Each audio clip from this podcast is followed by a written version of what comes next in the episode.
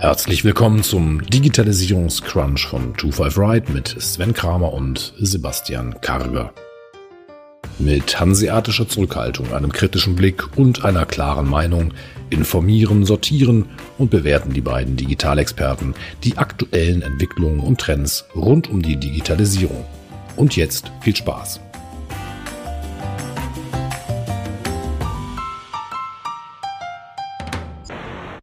Sebastian, nach Ostern starten wir eine neue Folge Crunch und ich hatte gedacht, wir würden kurz mal ein Update uns anschauen. Und zwar hat es sich bei YouTube ein bisschen was ergeben. Wir hatten ja schon im Januar darüber besprochen, dass YouTube selber in dem Shopping-Bereich viel stärker werden möchte.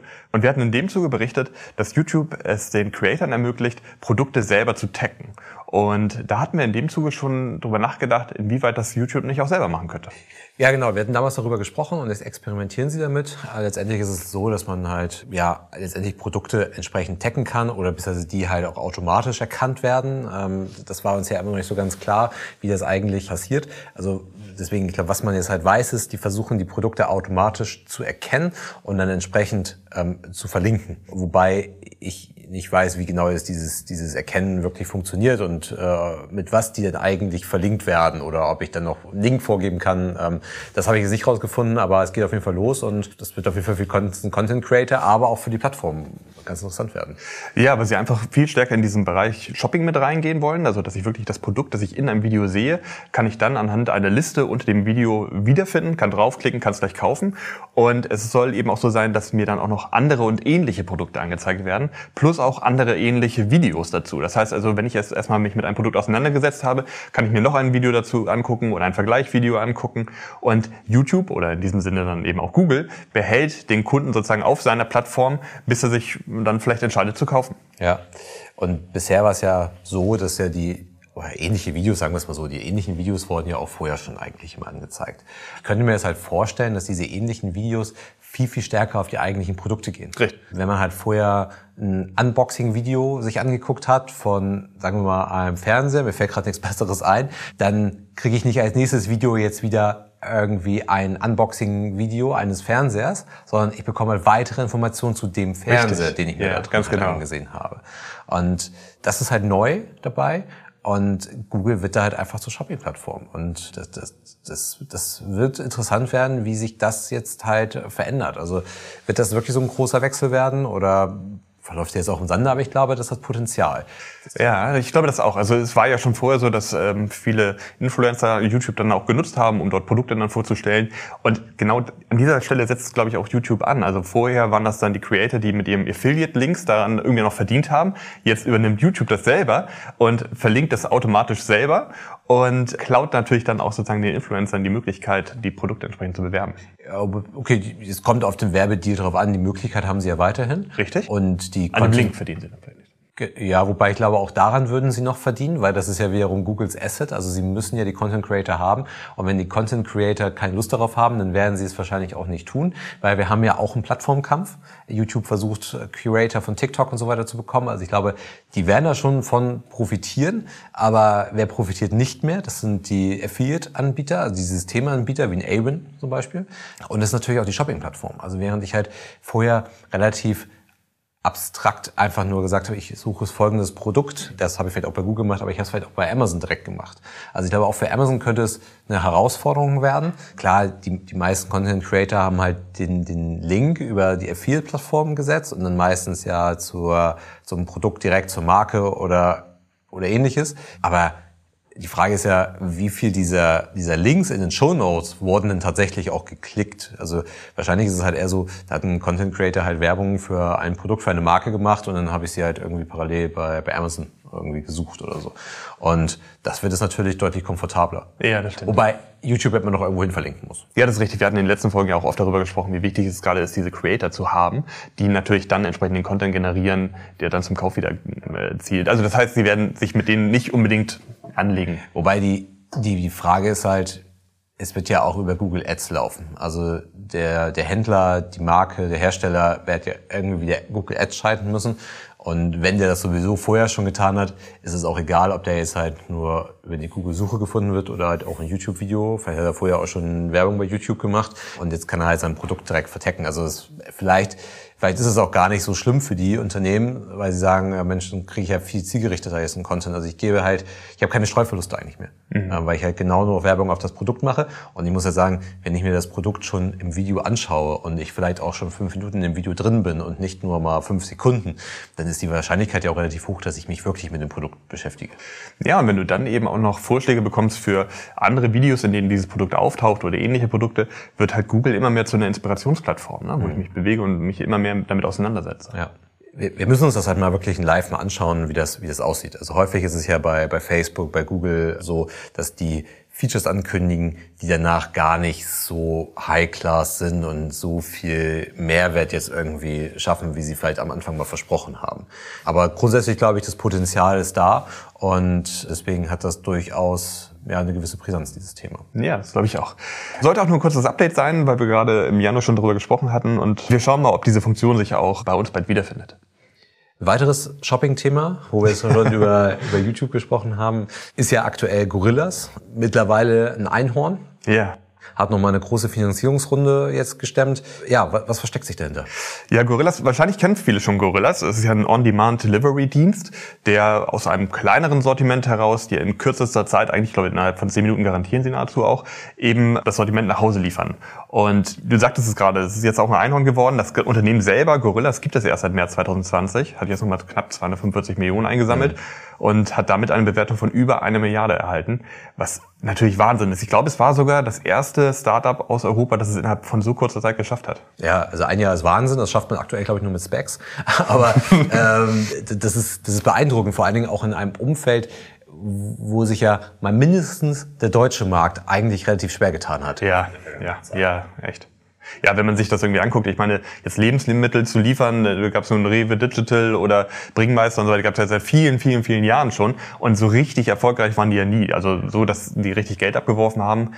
Ja, auch es gab ja auch einige Insolvenzen wieder in dem äh, Umfeld. Also ich jetzt nicht bei Rewe, aber äh, es gab ja auch einige einige Startups, die es halt heute jetzt nicht mehr gibt oder die es vielleicht ist auch anders machen.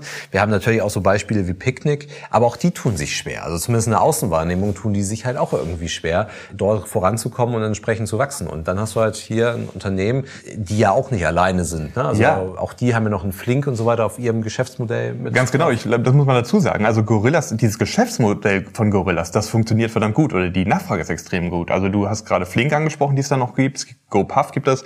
Ähm, dann gibt es noch eigentlich sozusagen ein bisschen so der Pionier, der das gesamte Thema vorangebracht hat aus der Türkei, Getaya. Und äh, man muss sich vor Augen halten, Gorillas ist unglaublich schnell gewachsen. Die sind in den letzten zehn Monaten in über zwölf Städten expandiert, darunter auch Amsterdam, London, München und will in weitere zehn Länder expandieren mit 50 weiteren Städten. Und zeitnah wollen die auch in die USA gehen mit New York. Mhm. Also die, die, geben richtig Gas und vor allem es wird auch angenommen von den Kunden. Ja, und es ist ja auch ganz schön, dass es dann halt mal wie ein deutsches Unternehmen ist, was diese Bewertung bekommen hat. Ich glaube, zuletzt war es dann äh, Get Your Guide, die diese Bewertung bekommen haben. Ist wahrscheinlich im Rahmen der Corona-Pandemie gar nicht mehr so stark bewertet. Aber ja, also, also das Wachstum ist, ist halt beeindruckend und man muss sagen, sie machen es ja gar nicht so, so komplex. Es ist ein recht reduziertes ja. Sortiment. Ja. Weil man sagen muss, ich glaube, alles so im Lebensmittelsektor ist halt irgendwie dann doch relativ komplex. Aber sind super schnell. Aber wie gesagt, es ist irgendwie ohne ohne groß Aufsehen zu Ich glaube, das ist eben auch so ein bisschen, was auch die Investoren ganz toll fanden, dass ähm, die halt einfach diese, diese Schnelligkeit und dass sie halt ganz viel im, einfach im Machen sind und dass, dass das einfach irgendwie bei denen auch spürbar ist. Du hattest selber gesagt, aus Berlin kommen die. Es gibt ja diese Vorreiter GoPuff aus den USA, die haben selber auch gerade eine große Finanzierungsrunde bekommen mit über einer Milliarde US-Dollar, haben eine Bewertung von knapp 8,9 Milliarden, also das ist echt irre. Und da hatten wir gerade gesagt, es gibt noch viele weitere Wettbewerber. Also ich würde davon ausgehen, dass wahrscheinlich in den nächsten, im nächsten Jahr gibt es eine erhebliche Konsolidierung. Also wahrscheinlich haben alle gesehen, Lebensmittel liefern. Das ist ja auch ein Thema, womit wir uns ähm, schon viele Jahre irgendwie auseinandersetzen. Lebensmittel liefern hat man immer gesagt, ja, da kommt was, E-Food und so weiter, da ist ein riesiger Markt. Es hat sich nur nie irgendwie richtig was getan. Jetzt im Zuge von Corona haben das halt immer mehr Leute genutzt und man hat festgestellt, man hat ja die Herausforderung, Rewe Digital und Bringmeister, die hatten natürlich immer große Aufwände, um äh, die Bestellung zum Kunden zu liefern. Jetzt hast du ein kleines Sortiment, schnell mit Fahrrad kurieren und du kannst halt damit kannst du Gewinne erzielen. Ja. Und die schleppen natürlich auch eine gewisse Legacy mit rum. Ne? Also es, sie, sie müssen an viele Sachen denken, denen ist bei Gorillas komplett egal eigentlich ist. Das, das Ding ist halt, dass der deutsche Markt halt schon eine gewisse Herausforderung darstellt. Also wir haben eine extrem hohe Lebensmittelmarktdichte in Deutschland. Wir haben aber zeitgleich eine niedrige Bereitschaft oder vielleicht auch gerade deswegen eine niedrige Bereitschaft, was das, das Thema Geld ausgeben für Lebensmittel angeht. Also wenn man sich mal Durchschnittswarenkörbe zum Beispiel in UK anschaut, dann sind die halt deutlich höher als die in Deutschland. Und das heißt, man hat hier schon eine gewisse andere Voraussetzung aber vielleicht ist gerade deswegen auch der internationale Ansatz von denen ganz gut. Also sie haben Märkte, in denen sie sehr, sehr gut Geld verdienen können auch. Märkte wie Deutschland, die sich halt erst entwickeln müssen. Aber auch das wird sich halt irgendwie verändern. Aber wahrscheinlich müssen sie halt auch ihr Sortiment erweitern. Also ich Obwohl ich, also ich glaube, genau da ist eben der Unterschied. Ne? Wenn du jetzt sagst, so ein normaler Lieferdienst wie von Rewe, das ist halt wirklich auch mit so einem Wochenendeinkauf, wo ich große Warenkörbe habe und so. Und bei Gorillas sind es halt kleine äh, Warenkörbe. Und ich glaube, Flink hatte jetzt vor kurzem mitgeteilt, deren Sortiment äh, sind momentan so 1600 Produkte. Mhm. Das ist natürlich sehr überschaubar und das ist halt, du kaufst wahrscheinlich bei Gorillas und Flink eben nicht den Wocheneinkauf. Genau, nur die, die Frage ist ja, wenn Sie die Kundenbindung haben ne, und Sie ja auch noch höhere Bewertungen anstreben, dann ist ja die Frage, wie, wie viel Umsatzpotenzial steckt denn eigentlich in diesen Waren? Körben, also sagen wir es anders, in diesen Einkäufen. Also wenn ich jetzt halt eben nicht den Wocheneinkauf habe, also ich, ich würde jetzt mal sagen, außerhalb von Corona wird in den Ballungszentren wahrscheinlich sowieso gefühlt jeden Tag eingekauft. Da geht man halt eben nochmal schnell in Rewe rein, in Edeka rein. Aber die, die Frage ist halt, wie viel Umsatzpotenzial steckt deutschlandweit wirklich in genau diesen Einkäufen und reicht denen das aus? Vielleicht ist es einfach die hohe Bewertung, weil es momentan ein Modell gab, wo man auf die Schnelle gezeigt hat, hey, wir können das ganze Thema irgendwie auch kostendeckend oder eben auch mit Gewinn mal realisieren. Ja. Wobei davon sind sie wahrscheinlich auch weit entfernt, oder? Also ich, ich, kann mir, ich kann mir vorstellen, dass die halt jetzt auch noch nicht so profitabel sind, aber sie zeigen halt einfach auf, was für ein, was für ein Wachstum drinstecken kann. Ne? Und das zeigt dann halt wiederum das Potenzial. Muss ja gar nicht profitabel sein.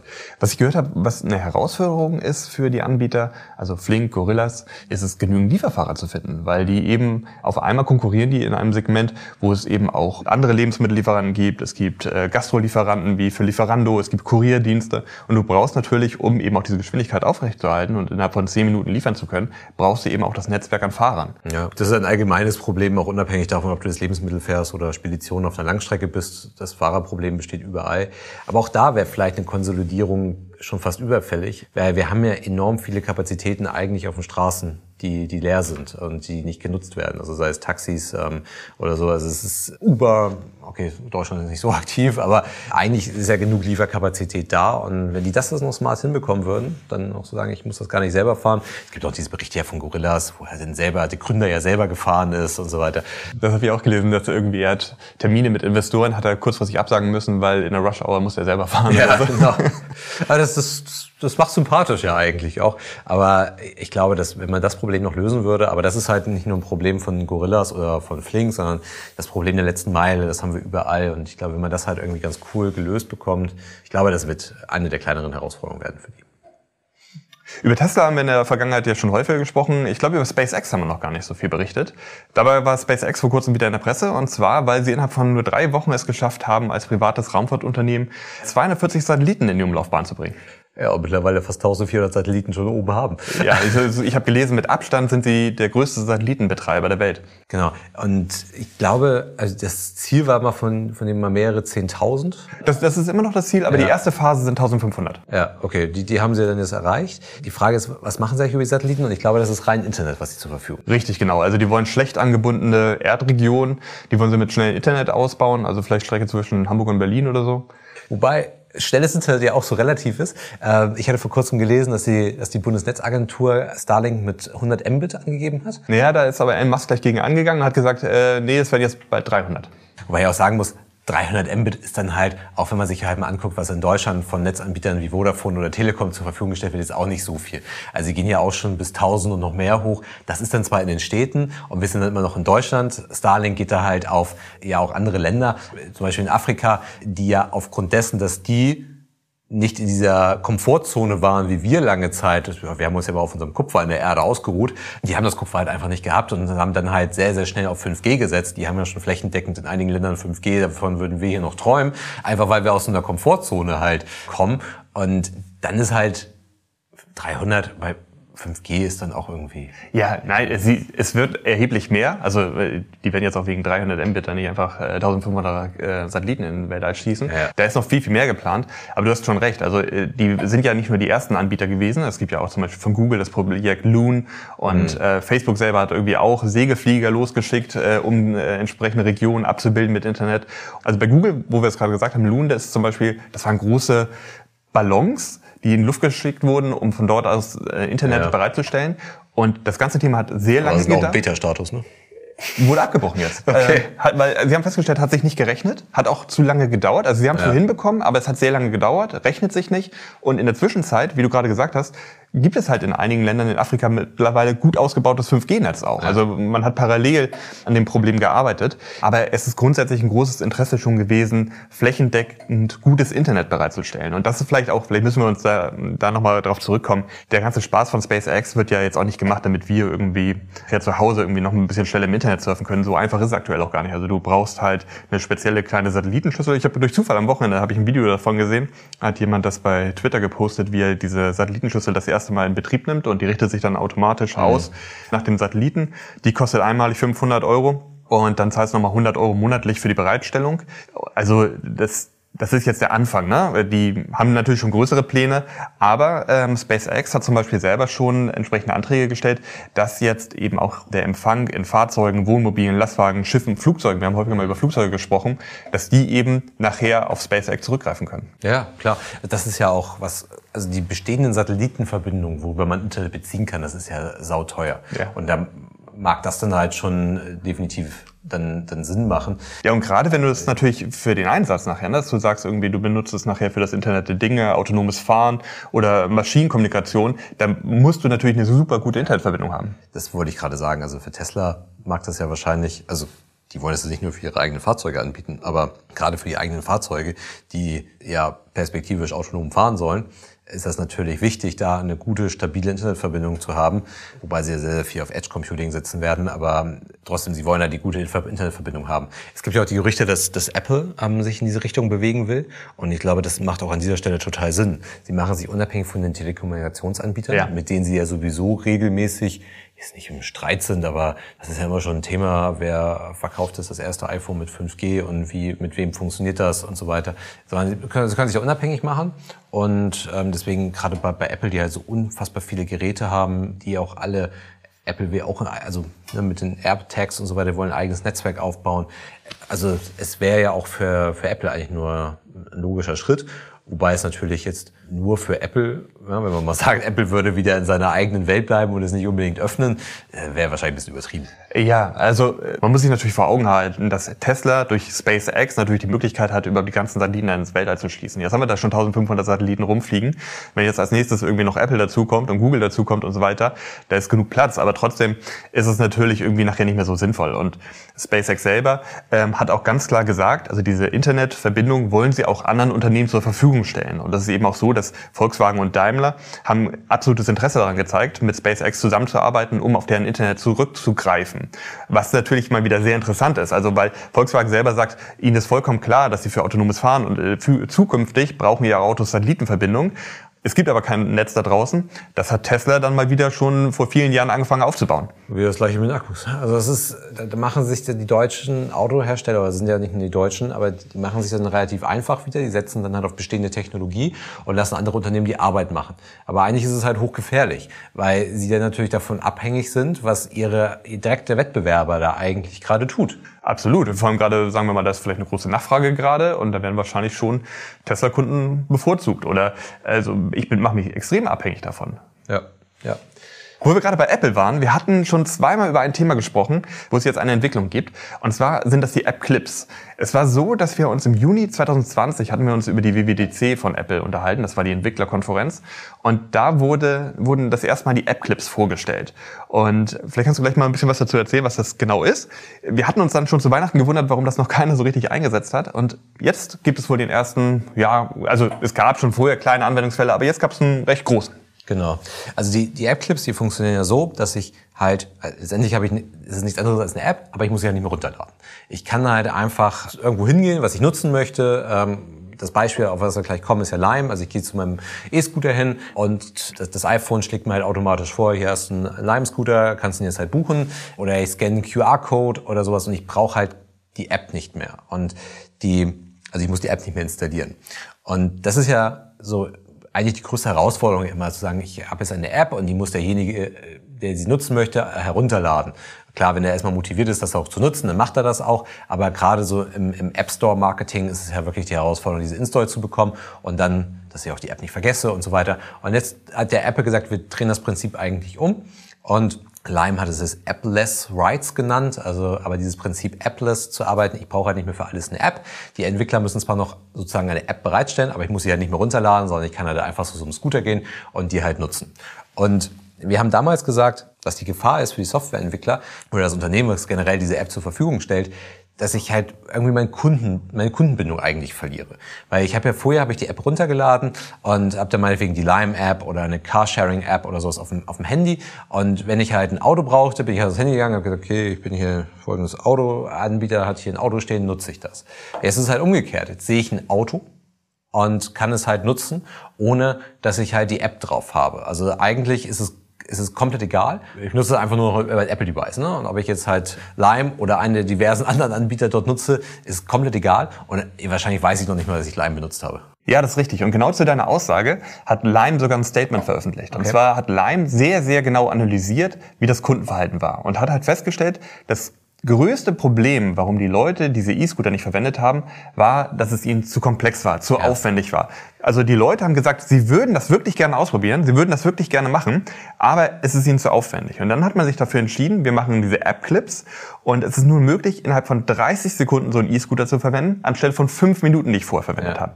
Und Lime hat selber in seinem Statement gesagt, und es ist vollkommen klar, das wird zu weniger Downloads sorgen, es wird für weniger Kundenbindung sorgen. Aber Lime selber sagt, sie sind viel mehr interessiert aktuell an Hard Sales. Es geht ja. ihnen einfach darum, dass ihr Produkt genutzt wird. Und, und so sie dadurch Geld, natürlich, ne? sie verdienen damit das Geld, dass sie, also Lime ist ja, ähm, sind Investoren Uber und Alphabet. Und die wollen natürlich auch mal langsam, dass sich das ganze Thema auszahlt. Die E-Scooter stehen ja auch schon eine längere Zeit draußen rum und werden noch nicht so richtig stark. Also sie werden genutzt, aber noch nicht so, wie man sich das vorgestellt hat.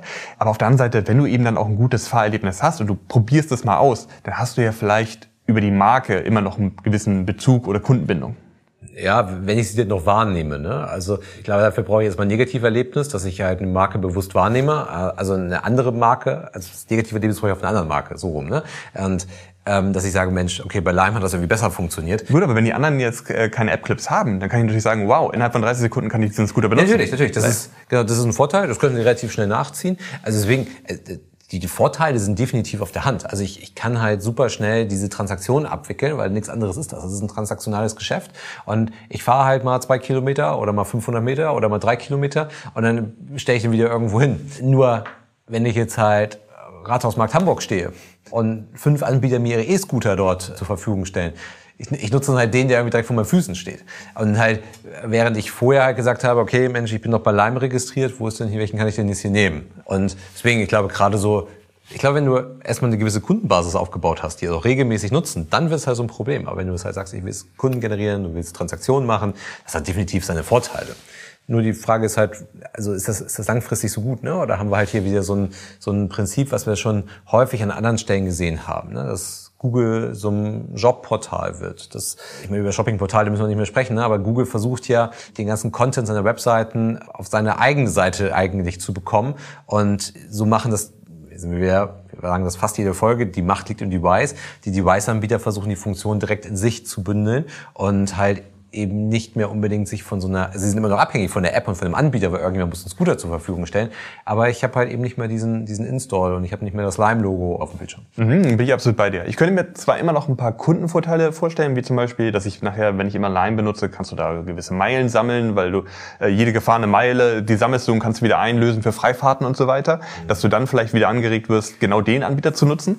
Wo, wobei dann kommen wir wieder zu, zu Apple Ads, ja, also die es auch gar nicht gibt. Aber ähm, das, das, das könnte ja auch eine smarte Form der Werbung sein, die für Apple vielleicht relevant ist. Ne? Also dass ich halt sagen kann, dass das würde auch in die in die Datenschutzphilosophie eines Apples, glaube ich, reinpassen, zu sagen, ich kann halt als Lime dann sagen, bitte mal eine Werbung aussteuern an alle, die eine App ein App-Clip von mir mhm. halt in den letzten 30 Tagen benutzt haben. Ja. Und dann halt auf dem, versuchen, auf den Install zu gehen. Und dann halt über Kundenbindung, also ja. über Kundenbindungsprogramme und so weiter, dann halt wiederum ähm, ihn auch in diese App zu, zu binden.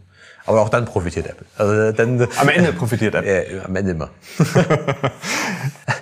Apropos ähm, profitieren und Apple. Ich hatte gelesen, dass ähm, Apple es mittlerweile auch zwei Oscar-Nominierungen bekommen hat. Also Apple TV Plus besser gesagt, äh, hat diese Oscar-Nominierung bekommen. Wobei man dazu sagen muss, ist, wer sie eigentlich wirklich verdient hätte, diese Oscar-Nominierung, weil sie haben sie unter anderem für Greyhound bekommen. Und Greyhound war ja ein Film, der eigentlich zu Corona in die Kinos kommen sollte, dann nicht in die Kinos gekommen ist, weil sie einfach zu sind. Und dann halt von Apple TV gezeigt wurde. Und in diesem Zuge ist mir halt aufgefallen, dass die, dass die Streaming-Anbieter mittlerweile extrem viel Nominierung haben. Also alleine Netflix kommt auf 35 Nominierungen für den Oscar dieses Jahr. Ja, das ist schon wirklich beeindruckend. Wir hatten darüber heute Morgen diskutiert, inwieweit das wirklich von den Streaming-Anbietern ja, beeinflusst wird. Also ist wahrscheinlich schon im Sinne von dessen, welche Filme sie nachher ins Programm nehmen. Dann wäre natürlich die Frage immer noch von, also Greyhound ist ein sehr gutes Beispiel, weil Greyhound ja nun nicht direkt von Apple selber produziert wurde, genau. sondern Apple eigentlich nur die Rechte gekauft hat, um ja. es dann zu senden. Ja, und klar, Netflix, Amazon, Amazon hat zwölf Nominierungen. Die haben auch in 2017 schon tatsächlich schon die ersten Oscars erhalten für eine Eigenproduktion. Und ich glaube, das ist also der entscheidende Punkt. Also du, du musst halt schon gucken, ist das jetzt eine Eigenproduktion oder weiß halt Apple TV nichts anderes als ein Kino oder ein Fernsehsender, die es halt eben mal diesen Film gezeigt haben. Also würde es ja auch nicht auf die Idee kommen, AMC, AMC Theaters ja. oder das UCI-Kino in Hamburg für einen Oscar zu nominieren, ähm, nur weil sie halt in Titanic gezeigt haben damals. also äh, das, das machst du ja nicht. Aber äh, klar, es sind halt aus diesen, es kommt aus den Produktionsfirmen und ich glaube halt, dass die schon entscheidenden Vorteil einfach haben, diese Produktionsfirmen, weil sie halt einfach eine so große Datenlage haben ja. ähm, und ja. sie ganz genau wissen, was sie eigentlich produzieren müssen, wie sie es produzieren müssen. Und damit meine ich jetzt nicht nur diesen Oscar-Algorithmus zu knacken, mhm, um halt genau. halt irgendwie diese, man hat ja mal das, irgendwie das Gefühl, diese Oscar-Filme manchmal so ein bisschen ich will nicht sagen seltsam wirken, aber manchmal, man, man erkennt ein Muster all diesen Filmen. Ne? Und ähm, aber sie, sie können ja einfach darüber genau das produzieren, was die Leute sehen wollen. Richtig, genau. Und das kann halt ein Hollywood-Studio nicht in der Form machen, weil sie diesen Kanal zurück gar nicht haben. Da gehen sie über Marktforschungsstudien, da gucken, machen sie Umfragen an der Kinokasse oder irgendwie so gucken sich Kinozahlen an. Aber diesen direkten Feedback-Kanal, auch zu sagen, Mensch, wann steigt denn der aus? Also wenn ich jetzt halt den Film starte und es steigt nach zehn Minuten wieder aus, das ist alles Material. Also A, mache ich das im Kino nicht. also, also ist mir sowieso nicht passiert, dass ich rausgegangen bin, weil der Film so schlecht war. Ähm, aber das sind natürlich Daten, die, die generiert halt Netflix äh, en masse. Und wenn ich ich jetzt halt auch HBO bin, da habe ich einfach nicht die Informationen über die, über die Filme, über die Serien. Deswegen, das finde ich sehr, sehr interessant. Wie gesagt, muss man differenziert drauf gucken, weil, wie gesagt, Greyhound ist es nicht der Erfolg von Apple, aber. Ja, aber du hast natürlich recht. Also ich kann natürlich ganz genau das produzieren, was, was die Kunden, meine Kunden interessiert, kann das an die Studios mit zurückspielen und sagen, okay, ähm, bitte in folgende Richtung gehen, weil wir wissen, das verkauft sie nachher. Und äh, wenn ich dann vielleicht auch noch so ein bisschen das mit reinnehme in den Algorithmus, was für einen Oscar-Film notwendig ist. Ja, und ich muss es ja nicht mal in die Studios zurückgeben, wenn ich das eigene Studio bin. Ja, also klar, klar die, die haben dann auch wahrscheinlich wieder Subunternehmer dabei und lassen ja auch andere Studios für sich produzieren. Aber sie können, sie vertikalisieren ihr Geschäft und machen es extrem gartengetrieben. Wir sehen das ja auch schon bei diesen Filmplakaten. Ich weiß ja, nicht, ob man das ja. digital noch Filmplakaten nennt, aber das ist, das ist ja auch so. Also ich habe einen und denselben Film und ich habe zehn unterschiedliche Kundengruppen und jede Kundengruppe bekommt ein anderes Filmplakat Richtig, ausgesteuert. Genau. du meinst jetzt die Kacheln bei Netflix zum Beispiel? Ja, genau. genau. Mhm. Die Kacheln und würde mir auch nicht wundern, wenn die schon so weit gehen und den Trailer dahingehend irgendwie ein Stück weit anpassen, ähm, dass, dass man halt auch einfach die an der Stelle packt, die Benutzer, ja. wo sie dann halt irgendwie dafür aufnahmefähig sind und sagen, Mensch, ja, jetzt gucke ich mir den halt an. Und hättest du halt an der Kinokasse so ein Standard-Filmplakat gesehen, das hätte dich halt eben nicht angesprochen. Aber dadurch, dass halt Netflix weiß, wie du tickst, können sie halt dir das richtige Material ausspielen, um dich zu überzeugen, das auch zu gucken. Das ist sogar ein Fakt. Also bei dem Netflix-Blog wird genau diese Technik erklärt, dass sie diese anwenden und wie sie dort vorgehen. Und dass sie anhand deines Nutzerprofils sagen, okay, du bist halt vielleicht mehr der romantische Typ, deswegen wird dir der gleiche Film mit einem du sagst, das Filmplakat halt so dargestellt, dass er vielleicht ein bisschen romantischer Genau, wird. reicht ja schon andere Farbgebung, reicht ja schon Ja. vollkommen aus. Ja. Du hast natürlich dann noch im Vergleich zu den Kinos mehr dieses, diese spontane Entscheidung. Du sitzt vielleicht abends auf dem Sofa, sagst, du möchtest einen Film gucken, scrollst dich durch das Angebot von Netflix und äh, triffst dann ganz spontan die Entscheidung. Vielleicht ist der Entscheidungsprozess natürlich beim Kino noch ein bisschen größer, wenn du sagst, wollen wir heute Abend ins Kino gehen und ja, was wollen wir denn gucken, bevor du dann irgendwie 12 Euro ausgibst, hast du vielleicht nochmal drüber nachgedacht, was du jetzt spontan haust, weil das ist natürlich auch der Vorteil bei Netflix. Du kannst ja nach drei, fünf Minuten einfach wieder aufhören Ja, genau. äh, und guckst was anderes an. Ja. Netflix hat am Ende dennoch gewonnen, weil sie die Daten einfach eingesammelt haben und genau wissen, okay, Ja, die das- wissen dann zumindest, das interessiert dich nicht. Also das ist, Genau, richtig. Das, das wissen sie. Wobei ich fange so viele Sachen an zu gucken, guckst du nicht zu Ende, also vielleicht verfälsche ich ja auch die Datenkrake dort. Aber ähm, Du bringst sie in die Irre. genau. Aber die haben halt einfach unheimlich viele Möglichkeiten, äh, was sie dort machen können. Und wobei ich mal gehört habe, dass halt dieses Thema der, das, das ist ja eigentlich Missbrauch, der dort stattfindet, dass halt Netflix-Account oder auch Amazon-Accounts werden ja ähm, weitergegeben und das sorgt halt auch schon für Verwirrung ähm, da drin. Also es ist ja auch nicht immer so, dass man dann halt ein neues Nutzerprofil anlegt dafür, sondern viele gucken auch über das gleiche Profil. Okay. Was ich mir aber, also ich meine, wenn man schon diesen Missbrauch begeht, ne, also dann kann man sich das ein neues Profil anlegen, weil das ist total nervig, wenn der andere erstmal seine Serie weiterguckt. Ähm, aber ähm, das, das, das verwirrt, glaube ich, dann schon, ne? Also wenn Ja, du klar. dann halt Ja. denkst, die kommen irgendwie alle aus einem Haushalt, also selbst auch wenn es getrennte Nutzerprofile sind, kommen alle aus einem Haushalt, denkst du auch, okay, Was ist das für eine Familie? Genau, was ist das für Familie? Deswegen, wir, wir gucken mal, was am 25.04. da tatsächlich verliehen wird, wer das bekommt. Und man muss auch sagen, Netflix, das ist allein von den 35 Nominierungen, ist alleine, macht alleine ein Film zehn Stück aus. Also deswegen, wir gucken uns das mal an am 25., was tatsächlich dann verliehen wurde. Ja, ich denke, für heute soll es das mal wieder gewesen sein. Ähm, viele spannende Themen dabei gewesen, auch mal wieder ein paar Updates gebracht. Folgt uns mehr für Updates. Genau, folgt uns also mehr für Updates, lasst uns darüber diskutieren. Und deswegen, ja, bis zum nächsten Mal. Bis zum nächsten Mal. Tschüss. Tschüss. Der Digitalisierungscrunch ist eine Produktion von 25 Ride. Die Herren Karger und Kramer sind Gründer des erfolgreichen Beratungsunternehmens Liquam, aus dem 2020 die 25R Digital GmbH entsprang. 25 Ride Digital steht für Veränderung und Digitalisierung. Wir liefern Inspiration, Impulse, Wissen und Austausch für die Themen von morgen. Wir berichten über Trends und Entwicklungen und schaffen damit eine Bereitschaft für anstehende Veränderung.